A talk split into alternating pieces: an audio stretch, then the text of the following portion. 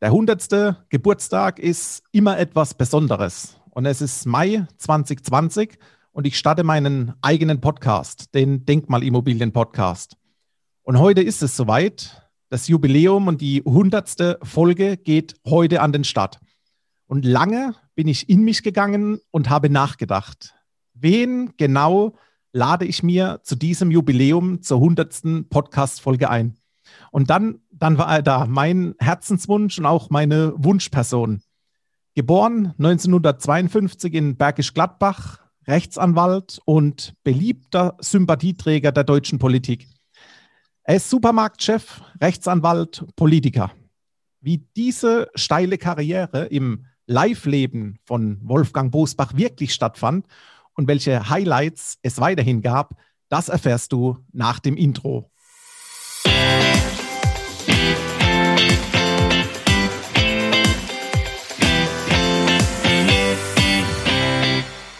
Hallo und herzlich willkommen zum Denkmalimmobilien Podcast. Mein Name ist Marcel Keller und heute, ja, heute ist es soweit, die hundertste Episode des Denkmalimmobilien Podcasts geht an den Start und ich freue mich aus diesem Grund auf eine mindestens besondere Persönlichkeit.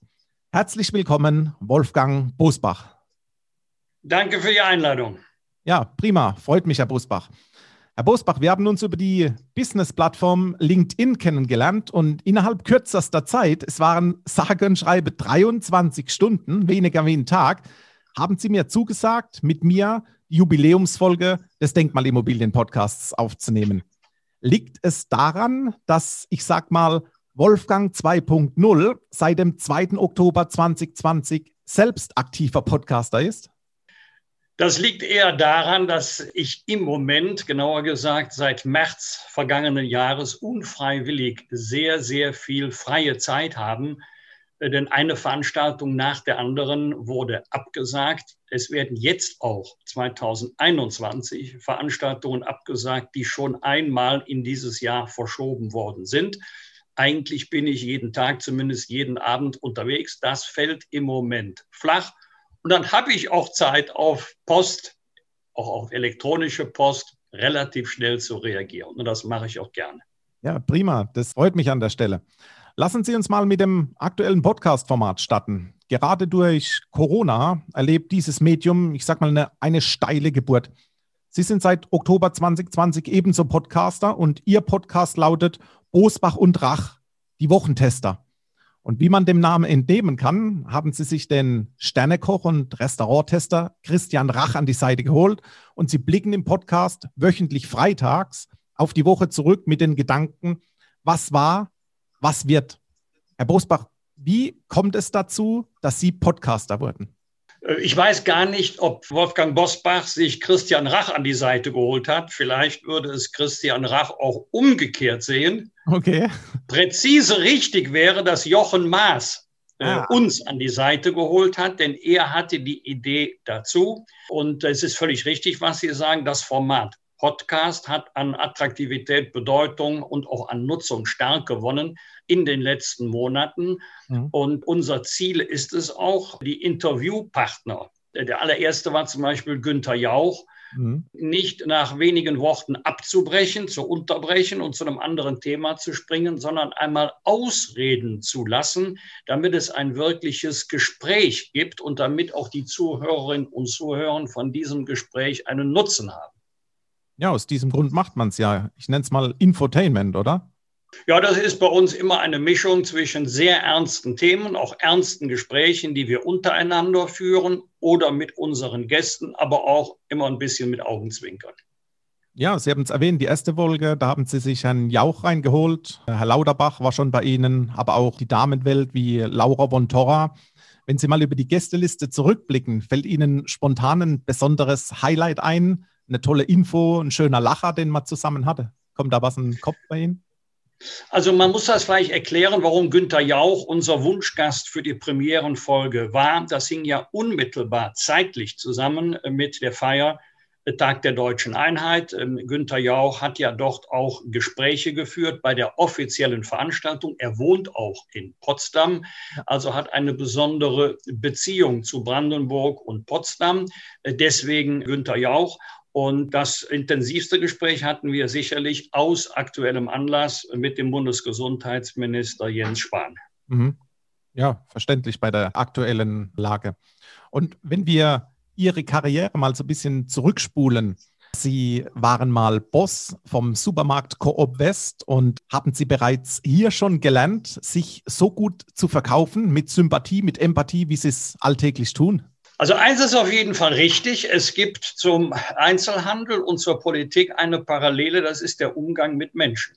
Wenn du nicht mit Kundinnen und Kunden gut umgehen kannst, dann wird es schwer sein, sich als Supermarktleiter erfolgreich zu behaupten. Denn die Kunden machen keine Arbeit. Das ist unsere Arbeit.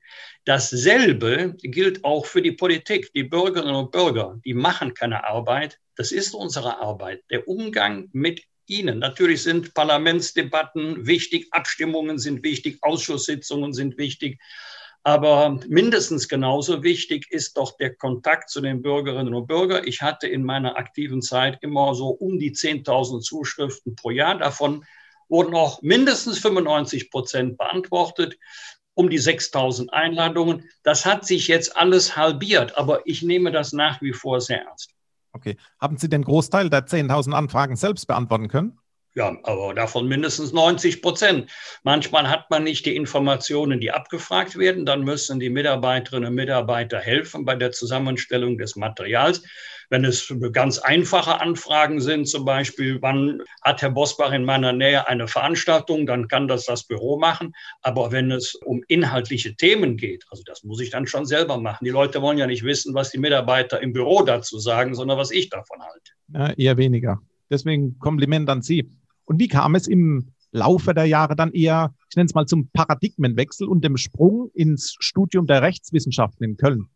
Das war so ein bisschen aus Zufall, denn in meiner Zeit als Supermarktleiter hatte ich schon einen der größten Supermärkte im Konzern. Da war ich Anfang 20. Mhm. Und ja, ich wollte Karriere machen in dem Konzern. Ich wollte den Handel gar nicht verlassen. Ich wollte auch eines Tages mal in die Zentrale gehen, vielleicht als Zentraleinkäufer oder ähnliches. Und deswegen habe ich mich weitergebildet zum staatlich geprüften Betriebswirt. Und während dieser Ausbildung hatte ich zum ersten Mal Kontakt mit Rechtswissenschaft.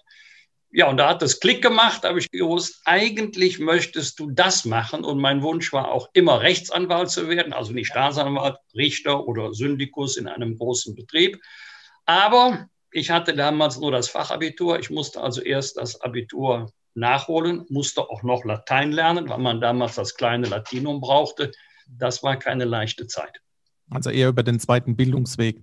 Vielen Juristen steht ja die, die Tür in die Politik offen. Und parallel zum Supermarktleiter sind sie ja bereits mit 20 Jahren schon 1972 in die CDU eingetreten.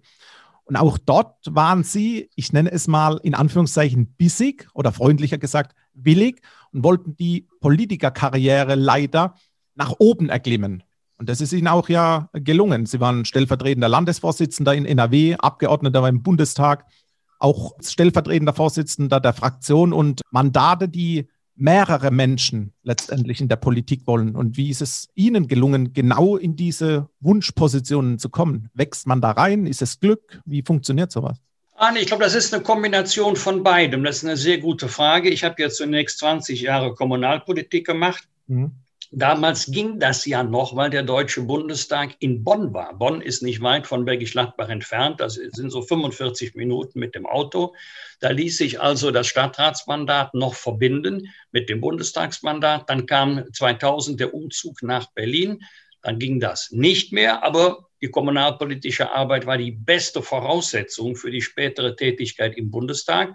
Mhm. Und jetzt kommt schon ein Stück Zufall, da haben Sie recht, denn die Karriere, die dann in Berlin begonnen hat, hängt unmittelbar zusammen mit der CDU-Spendenaffäre. Damals wurde ja der gesamte Fraktionsvorstand neu gewählt. Wolfgang Schäuble hat das Amt aufgegeben. Friedrich Merz wurde sein Nachfolger. Mhm. Und in meiner Disziplin Innen- und Rechtspolitik hatte sich Jürgen Rüttgers zeitgleich entschieden, nach Düsseldorf zu gehen. Er war ja dann auch später Ministerpräsident von Nordrhein-Westfalen. Dann wurde auch diese Stelle frei, in die ich dann hineingewählt worden bin. Und das war ich dann auch knapp zehn Jahre.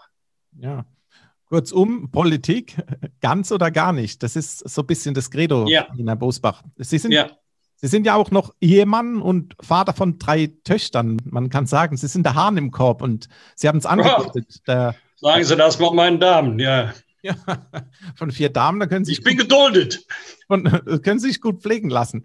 Aber Sie haben es angedeutet, der, ich nenne es Umzug von Bonn nach Berlin. 18 Jahre Hotelleben in Berlin ist, ich sag mal, ist ein spannender Spagat. Und wie gelingt einer Person des öffentlichen Lebens genau dieses Hin und Her zwischen Familie und Beruf, also auch Politiker sein? Wie gelingt so etwas?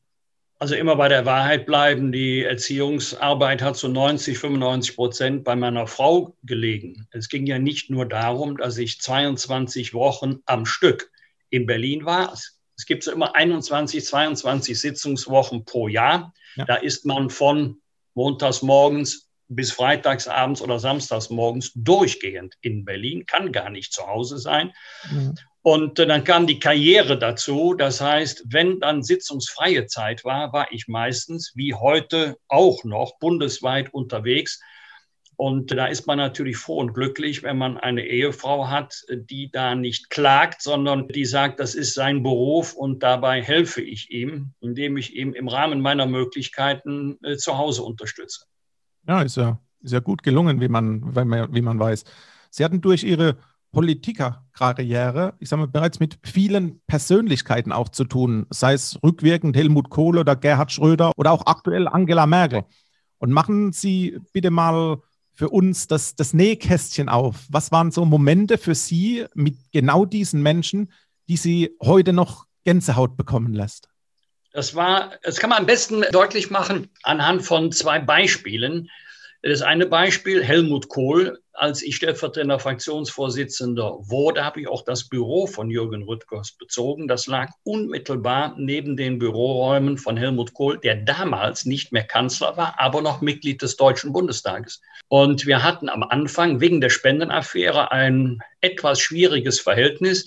Das hat sie aber nach wenigen Monaten gelegt. Und da habe ich Tag für Tag Helmut Kohl ganz anders kennengelernt, als er öffentlich beschrieben wurde so ein bisschen provinziell und oft als Birne karikiert. Ich habe ihn ganz anders erlebt, sehr nachdenklich, sehr historisch bewusst.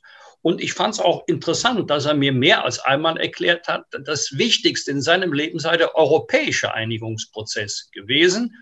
Denn ohne ihn hätte es auch die deutsche Wiedervereinigung nicht gegeben. Also Vertrauen der Nachbarn in Deutschland. Es war nämlich nicht selbstverständlich, dass alle Nachbarn und Verbündeten mit der deutschen Wiedervereinigung einverstanden waren. Also Maggie Thatcher hat das ganz anders gesehen. Mhm. Das war sicherlich die politische Meisterleistung von Helmut Kohl, die deutsche Wiedervereinigung. Aber für ihn war die europäische Einigung auf der politischen Tagesordnung mindestens so weit oben. Und dann die vielen persönlichen Begegnungen mit Angela Merkel. Ich habe sie, das schätze ich auch heute noch, an ihr als sehr unprätentiös kennengelernt. Sie gilt als mächtigste Frau der Welt, hat aber eigentlich ein sehr bescheidenes Auftreten, macht nicht viel um sich herum, hat keinen Hofstaat oder ähnliches. Und sie ist ausgesprochen fleißig. Das darf man nicht unterschätzen. Also wenn Angela Merkel in ein Meeting kommt, dann ist sie bestens vorbereitet und kümmert sich auch um Details. Das interessiert sie dann wirklich. Also wenn man mit ihr spricht, verhandelt, dann muss man mindestens ebenso gut vorbereitet sein ist auch berechtigt. Und deswegen darauf basiert auch ein, ein Großteil vom Erfolg. Und neben der politischen Gänsehaut wird es wohl ebenso die Gänsehaut gegeben haben bei ihrer Hochzeit ihrer jüngsten Tochter letztes Jahr in 2020. Die Hochzeit wurde aufgrund Corona auf eine überschaubare Personenzahl begrenzt. Der Hintergrund Corona. Und googelt man mal Corona, das habe ich gestern gemacht, so kommt man in, in Windeseile auf 1,2 Milliarden News ist nahezu krankhaft. Und wie sehen Sie das aktuelle Ausmaß dieser Covid-19-Pandemie? Also zunächst zur Hochzeit. Die Kinder waren natürlich traurig, ist doch klar. Logo. Hatten 150 Gäste schon eingeladen, Schokoladenmuseum in Köln angemietet, muss das alles storniert werden. Aus 150 wurden dann zweimal 15, erst die Familie und dann die Freunde streng voneinander getrennt, nacheinander. bei strahlendem Sonnenschein im Garten. Es war eine wunderschöne Hochzeit. Dann sollte groß gefeiert werden. Ich habe ja einen türkischen Schwiegersohn mit 1000 Gästen am 3. Oktober, ersatzlos ausgefallen. Trotzdem, es war eine gute Entscheidung und die haben die Zeit gut genutzt, denn die machen mich jetzt zum Opa, die zwei. Also. Bei Corona, ein Punkt ist mir wirklich wichtig. Ich halte es in der öffentlichen Debatte schlicht für falsch, dass wir äh, nur zwei Gruppen bilden. Die eine Gruppe findet alle Maßnahmen, AHA-Maßnahmen, alles, was dazugehört, richtig, notwendig, alternativlos, richtet sich danach. Aber die zweite Gruppe, das sind die Aluhutträger, die Verschwörungstheoretiker, die Corona-Leugner. Die gibt es auch. Aber es gibt eine große dritte Gruppe, Welche? die sagt, ja, aber und dazu gehören viele, die wirtschaftlich am Abgrund stehen. Es ist ein Unterschied, ob am Monatsende dein Gehalt oder am Monatsanfang pünktlich und in voller Höhe kommt, ob du überhaupt kein Lebensrisiko trägst, also kein materielles Lebensrisiko, oder ob man auf Kunden und Umsatz angewiesen ist und ob man nicht weiß, wie es weitergeht. Richtig. Und da muss die Politik schon Fragen beantworten. Ja, ich sage mal, gerade die Lockdowns sind für viele Menschen, das ist eine krasse und auch emotionale Herausforderungen, beruflich auf der einen Seite und privat wie auf der anderen Seite. Bei uns ist es aktuell mit dem Homeschooling vom, von unserem Junior, das ist in der dritten Klasse, da, da bist du den Vormittag geblockt, entweder meine Frau oder ich, aber der Junior braucht Betreuung in der Schule.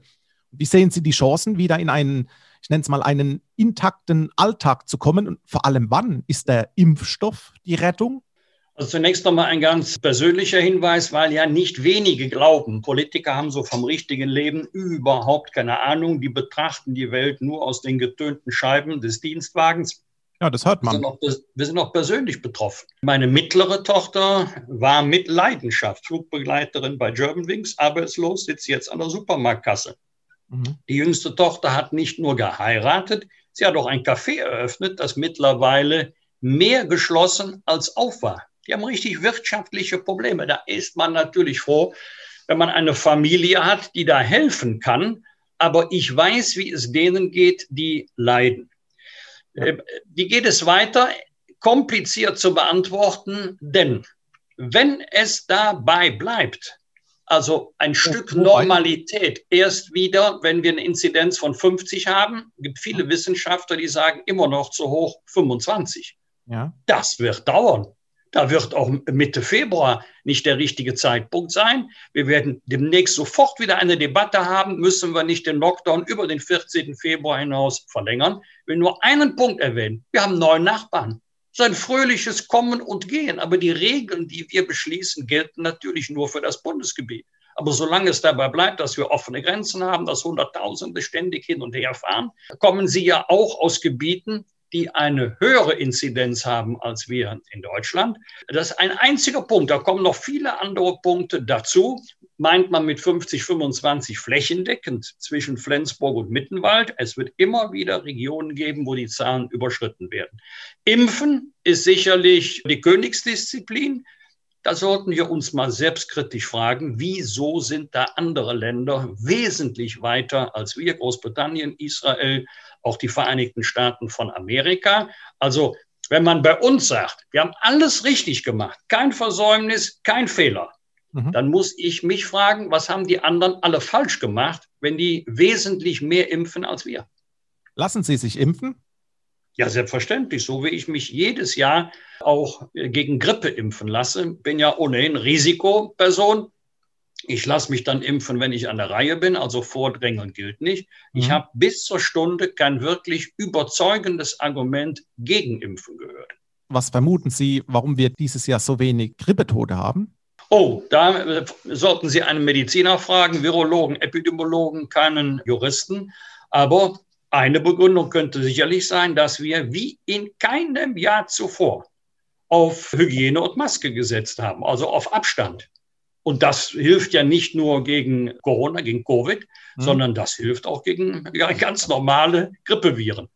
Ja, ja, nochmal ganz zurück zum Thema Lockdown. Würden Sie die, die Grenzen Deutschland raus zumachen oder sogar die Grenzen innerhalb der Bundesländer dicht machen, bis wir die, Be Werte erhalten? Beides nein. Beid, beides nein. Ich muss nur sehen, welche Folgen das hat. Innerstaatlich, also auf die Idee käme ich nun wirklich nicht. Und zu den Nachbarländern. Das hatten wir ja bereits, wollen das nicht wiederholen. Deswegen ist es ja auch so wichtig, dass wir uns nicht nur in abstimmen im Bund, zwischen Bund und den 16 Ländern. Die Zuständigkeit liegt sowieso nicht beim Bund, sondern bei den Ländern, sondern dass wir auch in Europa einen möglichst einheitlichen Kurs mit hohem Schutz fahren. Ja, der Staat, der pumpt ja aktuell immer mehr Geld, immer mehr Euros in den Markt, in die Wirtschaft. Und diese Schulden, die sind doch nie und nimmer zurückzahlbar, oder? Zumindest nicht in absehbarer Zeit. Also da würde ich mal zurückblicken auf die Wirtschaftsfinanzkrise 2008, 2009. Wir rechnen jetzt mit einer Minusquote von etwa 5,0, 5,5 Prozent. Mhm. Das ist wesentlich weniger als die Rezession nach der Wirtschaftsfinanzkrise 2008, 2009. Notwendig ist jetzt, dass wir rasch wieder auf den Wachstumspfad kommen, also dass wir nicht lange auf der Talsohle verharren. Das mhm. hängt entscheidend davon ab, wie jetzt das weitere Infektionsgeschehen sich entwickelt und dass wir Haushaltsdisziplin üben. Wer hätte denn 2010, 2011 gedacht, dass wir in den Jahren danach eine schwarze Null haben? Äh, wir haben ja den Haushalt konsolidiert nicht mit höheren Steuern, sondern mit äh, höheren Steuereinnahmen, weil wir zehn Jahre ununterbrochen, wenn auch bescheidenes, Wirtschaftswachstum hatten. Ja, die Finanzmarktkrise war letztendlich ein anderes Konstrukt. Das kam von, das kam aus Amerika hauptsächlich durch gewisse Papiere. Aber sehen Sie jetzt gerade aus der Corona-Krise raus, sehen Sie ein, ein Unternehmersterben, gerade vielleicht Kleinbetriebe oder Einzelhändler, Friseure und so weiter. Sehen Sie hier das Risiko? Es war ja, ja das hängt, das hängt, lange Zeit. Ja, das hängt jetzt ganz davon ab, erstens, wie vernünftig sind zum Beispiel Vermieter und Verpächter. Ähm, da gibt es eine Rechtsänderung. Jetzt wird das alles sehr kompliziert. Aber stellen Sie sich doch bitte mal folgende Lage vor. Der Einzelhändler kann nicht öffnen. Wir reden jetzt nicht von Lebensmittel oder Drogerie. Der Friseur kann nicht öffnen. Das Café, der Gastronom kann nicht öffnen. Der Vermieter sagt, was habe ich mit Corona zu tun? Ich bekomme die Miete oder die Pacht in voller Höhe. Mhm. Die Bank sagt, was habe ich mit Corona zu tun? Ich habe das Objekt zwar finanziert, wir haben einen Kreditvertrag, aber ich bekomme Zins und Tilgung in voller Höhe. Den letzten beißen die Hunde, in diesem Falle eben der Gewerbetreibende der zwar die Kosten hat, die Fixkosten, aber keine Einnahmen, weil er keine Kunden bedienen kann. Und deswegen ist es wichtig, dass sich die Betroffenen als Schicksalsgemeinschaft verstehen, was sie ja auch tatsächlich sind. Also, wenn man ein vernünftiges Verhältnis findet zwischen Mieter und Vermieter, kann das zur Entlastung beitragen. Ähm, wenn das Verhältnis nicht gut ist, dann werden die wirtschaftlichen Schwierigkeiten schnell größer werden. Sollte sich der Lockdown fortsetzen, was ich nicht hoffe, aber auch nicht ausschließen kann, bis März, April, dann wird es für viele wirklich eng. Ja, gut, Sie sagen, wir sind eine Schicksalsgemeinschaft. Gehen Sie an Adidas, Herzogenaurach. Adidas waren die Ersten, die keine Miete mehr zahlen wollten für die Läden bei einem Gewinn von X. Ne? Der Gewinn ist bekannt, den kann man überall einlesen. Von dem her gesehen, Schicksalsgemeinschaft ist immer Auslegungssache. Letztendlich, Sie sagten, wird der Lockdown verlängert Richtung März, April, dann äh, in Anführungszeichen rollen vermutlich auch Unternehmerköpfe. Welche Auswirkungen wird das auf die Wirtschaft haben, speziell auf die Finanzwelt? Kredite werden nicht mehr bedient, Umsätze fallen weg, Bruttoinlandsprodukt ja, ja, korrigiert. Das muss man jetzt differenzieren, denn wir haben ja auch Branchen, die boomen. Der Onlinehandel boomt, hat keine Probleme. Digitalisierung. Der große Bereich Lebensmittel, Einzelhandel auch nicht so gut wie nicht tangiert. Und dann gibt es eben andere Branchen, die ich gerade schon erwähnt habe, die wirtschaftlich am Abgrund stehen und denen versucht jetzt der Staat zu helfen. Das heißt, Ihre Frage ist völlig berechtigt, aber kann nicht beantwortet werden, solange man nicht weiß, in welchem Umfange und wann der Staat effektiv hilft. Ich bin auch mal gespannt, wenn die ersten Zahlen rauskommen, wie viel Hilfen hat der Staat zugesagt und wie viel ist überhaupt geflossen. Richtig. Stehen ja atemberaubend abends vor dem Fernseher, Milliardenbeträge werden genannt. Und wenn man dann mal so ein Vierteljahr, halbes Jahr später nachfragt, wie viel ist überhaupt abgeflossen, dann sind die Beträge oftmals deutlich niedriger.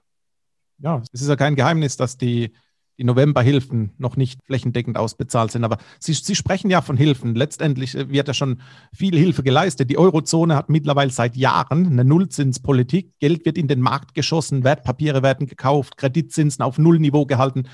Wie, wie lange geht es weiter? Wie lange kann das, kann das weitergehen? Im Moment hat sich die EZB selber diese Politik verordnet. Ich sehe jetzt keinen Zeitpunkt, wo sie diese Politik wieder ändern kann oder ändern wird. Zumal es dem Staat im Moment zugutekommt, weil sich ja die öffentliche Hand zu Konditionen verschulden kann, wie es das vorher noch nie gegeben hat. Denn nehmen Sie mal den Bund, ähm, Bundesanleihen, wir zahlen ja keine Zinsen. Das heißt, die Kreditgeber geben uns ja nicht das Geld, weil sie sich vom Bund hohe Zinsen versprechen, sondern weil sie wissen, der Bund ist ein guter Schuldner und zum Fälligkeitszeitpunkt bekomme ich mein Geld zurück. Das heißt, ich muss keine Strafzinsen bei der EZB zahlen. Richtig. Aber in der Theorie würden die Zinsen steigen. Theoretisch wäre das für viele EU-Staaten der Killerfaktor Nummer eins. In 2015 gab es eine konträre Meinung mit Angela Merkel in Bezug auf die Griechenlandhilfen von Ihnen. Erinnern Sie sich, ne? Würde man heute die Zinsen an, anheben, so kämen wohl wieder die bekannten Staaten in finanzielle Schieflage. Wie, wie beurteilen Sie das? Ja, da, da geht es ja, nicht, ja nicht nur um Zinsen, da geht es ja auch um Tilgung. Denn alles das, was damals befürchtet worden ist, hat sich ja mittlerweile bewahrheitet. Der Schuldenstand in Griechenland ist ja heute genauso hoch äh, wie beim Ausbruch der Krise, die im Grunde keine Euro-Krise war, sondern eine Staatsschuldenkrise. Die Schuldenquote ist ja nicht gesunken. Der einzige Unterschied zu damals ist, dass jetzt die Ausfallrisiken beim Steuerzahler liegen und nicht bei den privaten Geldgebern.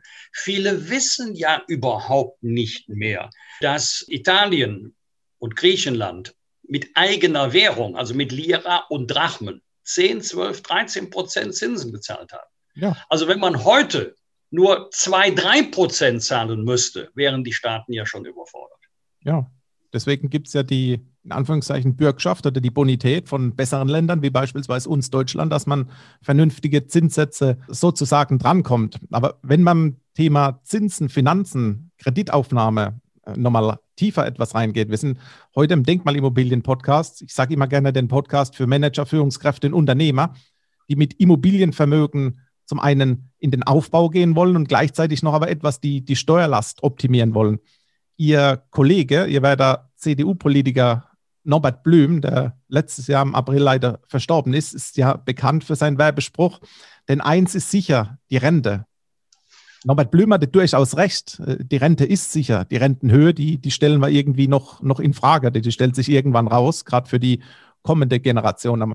Wie sehen Sie auf Basis der aktuellen Gegebenheiten am Markt die Chancen auch mit, mit Immobilien sich ein zweites oder ein, ein eigenes finanzielles Standbein aufzubauen? Eine, eine Immobilienrente, wo ich ein bisschen mit in die Zukunft blicken kann, dass Euros bei mir ankommen. Wie, ja, wie da muss ich jetzt zunächst einmal da muss ich ja zunächst einmal finanziell in der Lage sein, so viel zurückzulegen, beiseite zu legen, dass ich mir das erlauben kann. Die Immobilienpreise sind ja in den letzten Jahren deutlich gestiegen.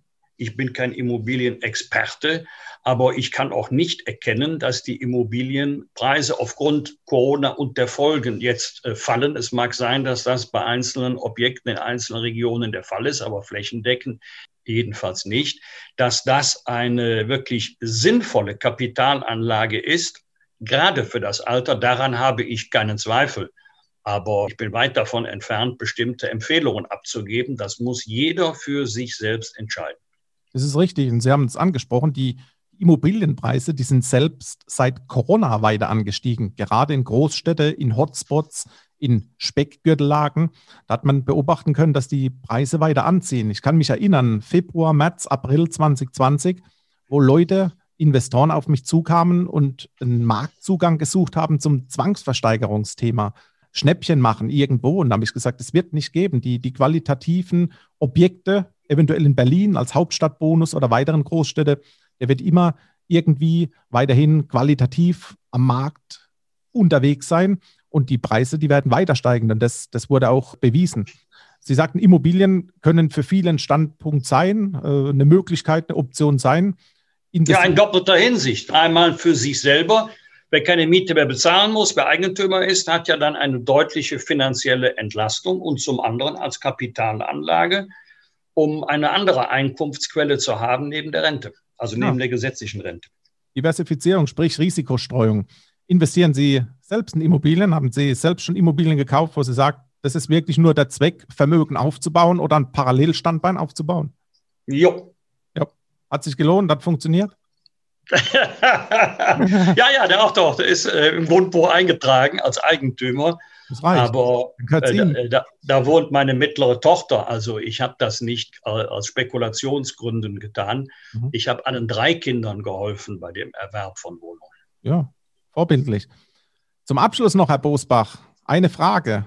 Die ich habe auch noch eine Frage. Ja. Dürfen Sie gleich, die Kanzlerfrage. Friedrich Merz war Ihr Wunschkandidat auf den Posten ja. vom CDU-Vorsitz. Und letztendlich hat Armin Laschet das Mandat an sich gezogen. Und in Sachen Kanzler positionieren sich als, ich nenne es mal Befürworter von Markus Söder. Im Interview. Als, Kanzler, ja? als Kanzlerkandidat positioniere ich mich wie folgt. Die ja. Union sollte mit dem antreten, der die besten Chancen hat, an der Spitze für die Union tolles Wahlergebnis zu erzielen. Ja, solidarisch, das ist korrekt. Im Interview vor kurzem sagten Sie, der ideale Bundestrainer ist Jürgen Klopp heißt es zumindest immer. Nur der will ja gar nicht. Will, ja. will Söder überhaupt Kanzler werden? Ja, müssen Sie, müssen Sie Herrn Söder fragen. Vielleicht im innersten Jahr, aber wenn er bei seiner Haltung bleibt, mein Platz ist in Bayern, dafür gibt es ja auch viele gute Gründe, dann erübrigt sich doch die Debatte. Denn wenn Markus Söder es nicht wird, dann ziehen wir mit Armin Laschet in den Wahlkampf. Ja, also. Wird dann Söder Kanzler oder bleibt er Mr. Bayern? Wir warten es ab. Ja, das entscheiden nicht wir zwei. Mit Sicherheit nicht. Herr Bosbach, die letzte Frage dürfen Sie nun an mich stellen. Wie kommen Sie beim Thema Denkmal auf mich? Denkmal ist doch eher was in Stein gehauen oben, wenn, wenn du Pech hast, auch noch Tauben. Also ich und Denkmal. Ja. Wo steht es, dass ein Denkmal eine Immobilie sein muss? Es gibt doch auch Denkmäler unter Politiker, unter Menschen. Ja, die kriegst du doch meistens erst, wenn du tot bist. Ja, aber es ist ein lebendes Denkmal, Herr Busbach. Ah, gut, ja, das lasse ich gelten. Das ist ein Argument. Das ist Prima. okay. Prima. Ich sage besten Dank, Herr Busbach. Ich danke Ihnen. Ich wusste letztendlich, warum Sie mein Wunschgast für die 100. Podcast-Folge waren. Sympathisch, empathisch, politisch. Es ist ein gesunder Mix, ein gesundes Dreibein. Ich sage zum Abschluss, Wolfgang Bosbach, wie er leibt und lebt. Herzlichen Dank an Sie und alles Gute für die Zukunft. Schöne Grüße an Sie und alle, die zugehört haben. Prima. Tschüss, Herr Bosbach. Tschüss.